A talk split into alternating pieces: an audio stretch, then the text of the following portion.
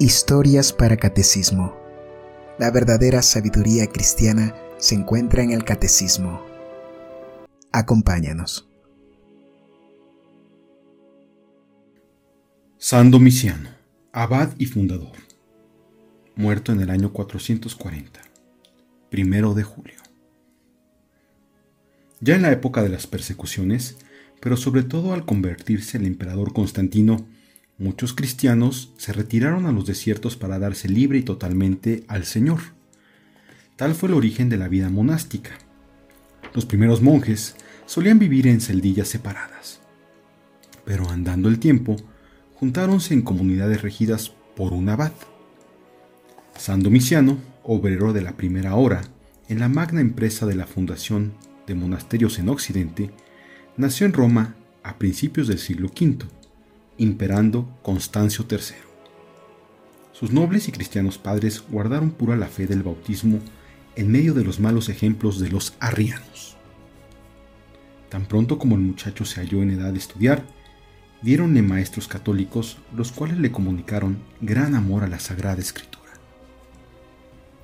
El niño, que era de por sí muy aficionado a las lecturas santas, juntó a tan piadosa inclinación continua laboriosidad, de suerte que salió aprovechadísimo en la ciencia de las divinas letras. Siendo de edad de 12 años, logró que sus padres vendieran parte del patrimonio familiar para ayudarle a emprender estudios superiores. Domiciano pretendía llegar a ser valeroso defensor de la fe. Pasados tres años escasos, los arrianos mataron al padre de nuestro santo por la fe.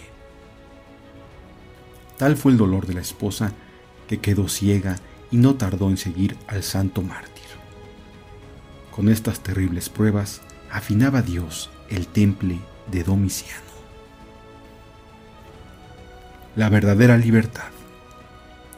Huérfano el virtuoso joven quedó tan desconsolado y sobremanera afligido que de buena gana hubiera bajado él también al sepulcro con sus padres a quienes tanto amaba. Dos meses pasó dudando en qué emplearía sus cuantiosas riquezas. Estando así perplejo y sin saber qué partido tomar, se le ocurrió preguntar a un criado suyo. Oye, Sicinio, ¿crees tú que el hombre, siendo libre y pudiendo vivir en libertad, tiene por fuerza que someterse a mil servidumbres solo para darse el gusto de disfrutar de estos bienes caducos? Yo juzgo, respondió Sicinio, que, pudiéndolo, vale infinitamente más ser libre que esclavo. Bien respondiste, repuso Domiciano. Doctrina es del apóstol, como en la escuela me lo enseñaron. Si puedes vivir libre, prefiere la libertad a la servidumbre. Resuelto estoy a observar tan sabio y santo consejo. Hoy mismo daré libertad a mis esclavos. En cuanto a mis bienes, los venderé y repartiré el dinero a los pobres. Y ejecutó su determinación. Pasadas dos semanas, habiendo ya vendido y distribuido cuanto tenía, dejó el siglo y se fue a un monasterio. Ignórase el lugar de su retiro. Lo que sí se sabe de seguro es que permaneció en el brevísimo tiempo disfrutando de la deseada paz y tranquilidad. Partió para las Galias, visitó de paso el famoso monasterio de Lerins y acabó por fijar su residencia en Arles, cuyo prelado, San Hilario, brillaba por entonces cual resplandeciente antorcha de aquella iglesia funda su primer monasterio. Luego echó de ver San Hilario la virtud y piedad de su huésped, por lo que juzgó poderle conferir la dignidad sacerdotal. Domiciano, que veía en ello la voluntad de Dios, consintió en recibir las sagradas órdenes, mas no quiso nunca honras y dignidades eclesiásticas, porque sólo anhelaba volver a la soledad. Atraíale más que ningún otro lugar el monasterio de la isla de Lerins. Tenía ya dispuesto el viaje cuando oyó hablar de la vida admirable de San Euquerio, obispo de León. Mudó al punto de camino y fue remontando el valle del Ródano hasta llegar a la capital de las Galias, objeto de aquella larga peregrinación. Euquerio le recibió con paternal bondad. Le oyó referir la historia de su vida y peregrinaciones y aprobó sus planes de vida solitaria. Hizo la entrega de un ara con reliquias de los santos Crisanto y Daría para que sobre ella celebrase el santo sacrificio. Domiciano se fue a vivir en lugar apartado, donde edificó una ermita en honor de San Cristóbal. Allí levantaron más tarde los fieles la aldea llamada Burgo San Cristóbal. En tan solitario lugar se entregaba de lleno a la oración, vigilias, ayunos y celebración de los divinos misterios, pero pronto empezó a llegar una multitud de discípulos deseosos de imitar el modo de vida del santo. Aún muchas personas mundanas, al tener noticia del retiro donde vivía, acudieron a él en tan gran número que el santo varón determinó edificar un monasterio en lugar todavía más retirado. Fue antes a consultar, como solía, con San Euquerio, a quien había tomado desde su llegada como director espiritual. Venerable Padre, le dijo, el lugar en que resido es ya tan frecuentado por toda clase de personas y de tal manera llega hasta él el ruido del mundo que ya no parece adecuado para monasterio, y más si tenemos en cuenta que es terreno árido y no hay en él agua que pueda beberse. San Euquerio le respondió, Ve, hijo, busca donde quieras una soledad que sea conforme a tus gustos. El Señor te acompañará y favorecerá tus deseos. Y después de darle sus últimos paternales consejos, lo bendijo y se despidió de él. En busca de soledad. Al día siguiente, celebrada la misa, partió Domiciano camino de Levante con otro monje llamado Modesto. Después de caminar larguísimo trecho, llegaron a un espacioso valle cercado de espesos bosques, guarida en otro tiempo de ciertos acuñadores de moneda falsa. El paraje era sumamente delicioso y ameno. Lo exploraron cuidadosamente y hallaron en él varias fuentes de purísimas aguas. A eso de medianoche tuvo San Domiciano una visión. Apareciósele nuestro Señor, quien mirándole con benevolencia le dijo, Domiciano, sé valeroso, yo mismo te ayudaré en tus empresas. Aquí vendrán a juntarse contigo innumerables hijos que seguirán tus ejemplos. Ea pues, manos a la obra, empieza ya a ejecutar lo que determinaste. Había Domiciano concebido la víspera un verdadero plan de monasterio. Sobre la colina donde brotaba la más caudalosa fuente, edificaría un amplio convento para los monjes. En la parte baja, cerca del camino, una hospedería y una iglesia para los transeúntes y peregrinos. Al despertarse dio gracias a Dios y corrió a notificar a los religiosos el feliz hallazgo y las bendiciones que el Señor le había prometido. Encargó a un virtuoso sacerdote el cuidado de la ermita de San Cristóbal y sus anejos, y él pasó con los monjes a la nueva soledad. Además del monasterio y la hospedería, edificó dos ermitas, una dedicada a la Virgen y otra a San Cristóbal. El mismo San Euquerio las consagró. Dedicáronse los monjes a roturar y sembrar buena parte del terreno. Un día de verano, tras un trabajo penosísimo, bajó San Domiciano con algunos monjes a bañarse en un riachuelo cercano. Estando todos ellos dentro del agua, llegó una raposa y empezó a roer el calzado del siervo de Dios. Domiciano la vio y, levantando al cielo los ojos, oró así al Señor. Oh Dios, Creador de todos los seres, pídote por favor que en adelante, así nosotros como nuestros sucesores, no recibamos daño ninguno, ni del animal que está allí en la orilla del riachuelo, ni de los de su especie. No bien hubo acabado de orar, cayó muerta la raposa a la vista de los monjes. De allí en adelante, nunca las raposas ocasionaron daño alguno en el monasterio. Don de milagros. Por entonces, favoreció el Señor a su siervo con el don de arrojar a los demonios del cuerpo de los posesos. No fue menester más que para que las muchedumbres aprendiesen el camino del nuevo monasterio. Pero Domiciano, para evitar las muestras de veneración de aquella gente, se ocultaba en algún lugar apartado y no volvía al convento hasta el domingo, y solo para ver a los monjes y tomar su frugal sustento, pues no comía entre semana. Afligiéronse los monjes con tan prolongadas ausencias de su superior, a quien manifestaron que a cada paso necesitaban sus consejos. Prometióles el santo quedarse con ellos y consintió además en comer un poco cada día para quitarle la cariñosa preocupación que por su salud tenían.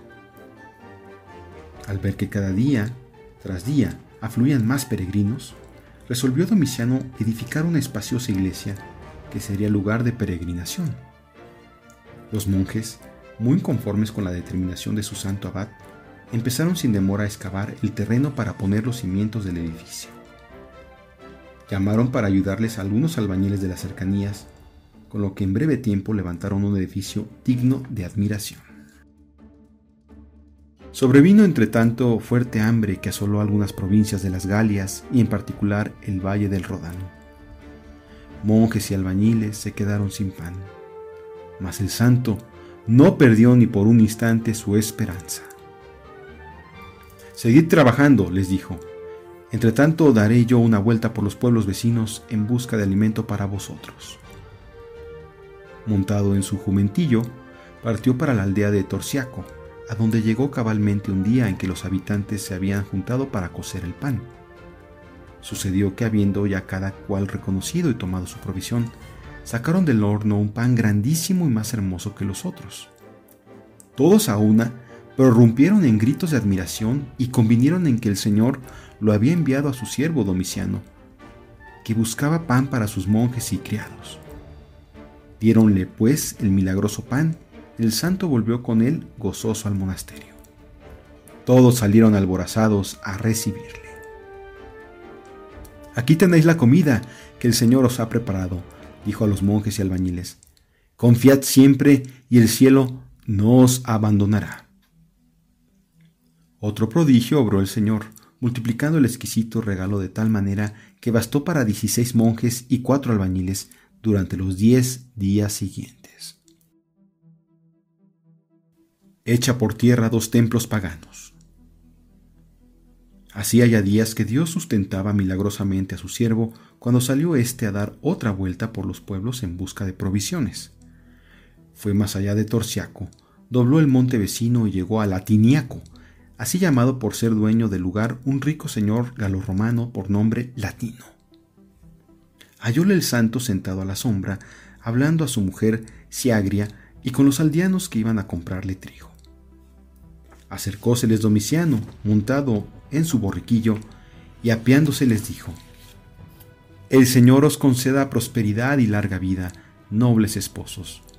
Unos siervos de Dios que viven cerca de aquí, en el desierto, me enviaron a pediros a vosotros y a los demás señores del país algunas provisiones. Bien merecen que seáis caritativos con ellos, puesto que les faltó el pan mientras edificaban una iglesia. Sed generosos y el Señor os lo recompensará. Latino le respondió, Más cara tienes de bandido que de siervo de Dios. ¿Cómo pretendes, pues, mi trigo si que solo ha sido cosechado para gente honrada? En el clavo diste, noble señor, repuso Domiciano, porque realmente no vivo yo conforme a mi profesión. Era latino hereje arriano y como todos sus correligionarios, aprovechaba cualquier ocasión de discutir sobre asuntos religiosos. Contento, pues, de hallar con quien hablar de tales cuestiones, preguntó al monje. Ya que te presentas como superior de los siervos de Dios que viven en el desierto, dime, ¿qué fe profesas? Conoció Domiciano la intención de la pregunta y respondió prestamente. La fe, si es variable, engendra almas endebles y ciegas. Si es invariable y universal, lleva seguramente a cuantos la tienen a la eterna bienaventuranza, que solo a quienes la tienen ha sido prometida. ¿Cuál es la fe invariable y universal? preguntó Latino. La que yo recibí de mis maestros, sucesores de los apóstoles. Contra ella se han enfurecido los arrianos, predicadores de nuevas doctrinas. ¿Cuál es? tornó a preguntarle el hereje aún más intrigado. Apuntando entonces directamente a la herejía arriana que negaba la divinidad de Cristo, Domiciano hizo ante Latino magnífica profesión de fe católica tal como la enseñó siempre la Iglesia.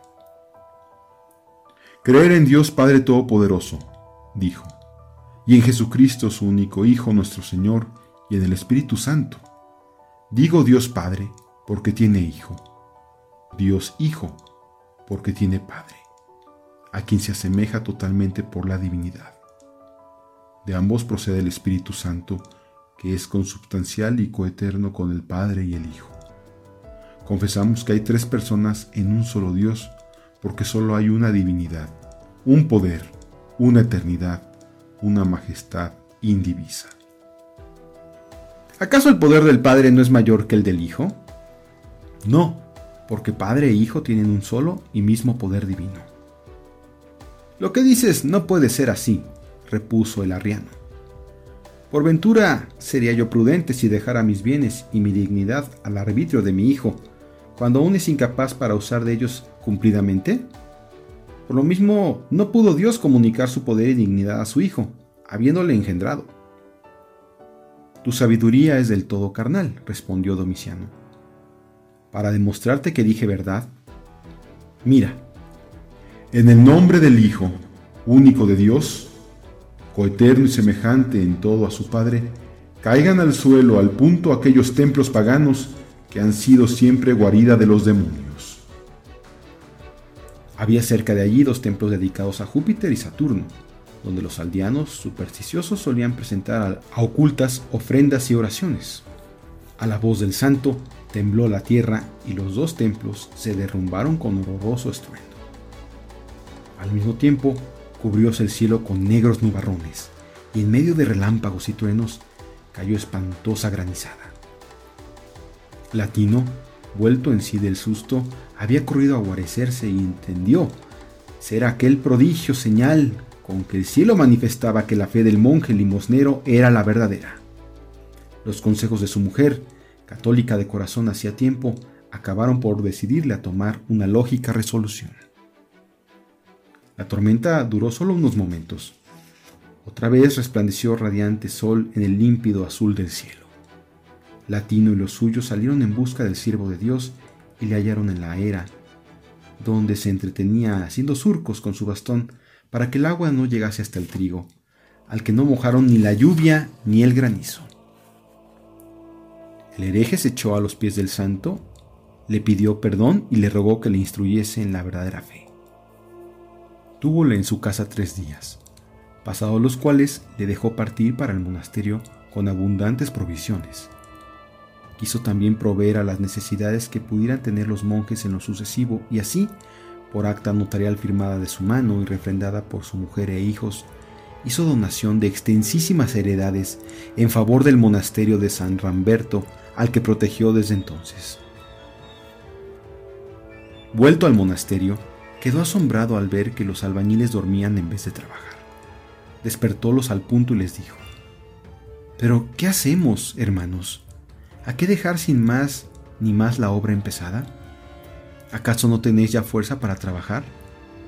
No, padre, le respondieron todos a una. Diez días hemos comido del delicioso pan que nos trajisteis, pero ayer, viernes, ya nos quedamos sin probar bocado y hemos decidido abandonar la obra y volver a casa. No, hijos míos, no, repuso el santo. Comed lo que os traigo y a trabajar otra vez hay que ser más constantes en la obra de Dios. Comieron los albañiles y emprendiendo el trabajo con nuevo ardor, prontamente dejaron concluida la iglesia. San Euquerio fue también a consagrarla y bendijo al mismo tiempo el nuevo monasterio. Pronto acudieron numerosos discípulos, atraídos por la fama de santidad de Domiciano. Finalmente, siendo ya muy entrado en años, dejó la dirección del monasterio a un santo monje llamado Juan, para poder con más libertad prepararse a la muerte, porque parecíale ya muy cercano el momento. Acometido de repentina enfermedad, el año 440, llamó a los monjes y cuando ya estuvieron todos alrededor de su lecho, les dijo, Vivid en paz y santidad, porque es condición indispensable para ver un día al Señor en la gloria. Obedeced siempre a quien en el cielo os designares por superior yo os dejaré ya dentro de poco, puesto que Dios me llamará así el día primero de julio. Al oír tales palabras, prorrumpieron todos en llanto. ¿Por qué dejarnos tan pronto, venerable Padre? le preguntaron. No os dejo, hermanos, alegraos. Voy a ser vuestro protector y medianero cerca de Dios. El día primero de julio celebróse una misa en el aposento del moribundo. En ella comulgaron Domiciano y los monjes. Levantó luego el santo las manos al cielo y habiendo dicho, Señor, en tus manos encomiendo mi espíritu, expiró dulcemente en brazos de sus religiosos. Al mismo tiempo, llenóse la celda del santo de fragancia suavísima que sanó a algunos de los monjes enfermos.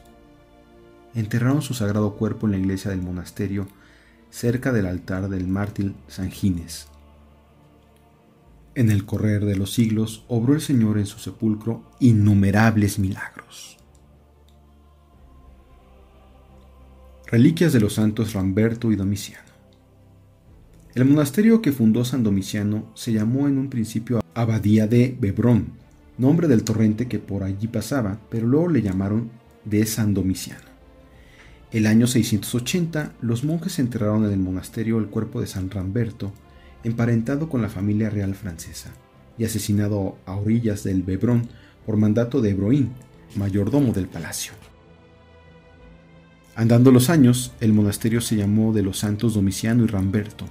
Así le llamaban todavía en el año 1138 pero más adelante se fue borrando la memoria de San Domiciano y arraigó más y más la de San Ramberto.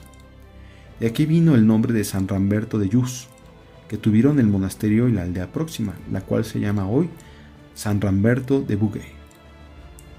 Los monjes adscritos a la orden benedictina de Clun permanecieron allí hasta la Revolución Francesa. El día 12 de junio de 1789 trasladaron a la iglesia parroquial las reliquias de ambos santos y las demás conservadas en el monasterio. Aún hoy día se las venera en dicha iglesia, encerradas en un solo relicario desde el año 1763. Otras reliquias de ambos santos se hallan en la iglesia de San Ramberto de Foré, encerradas desde el año 1872 en un magnífico relicario. Historias para Catecismo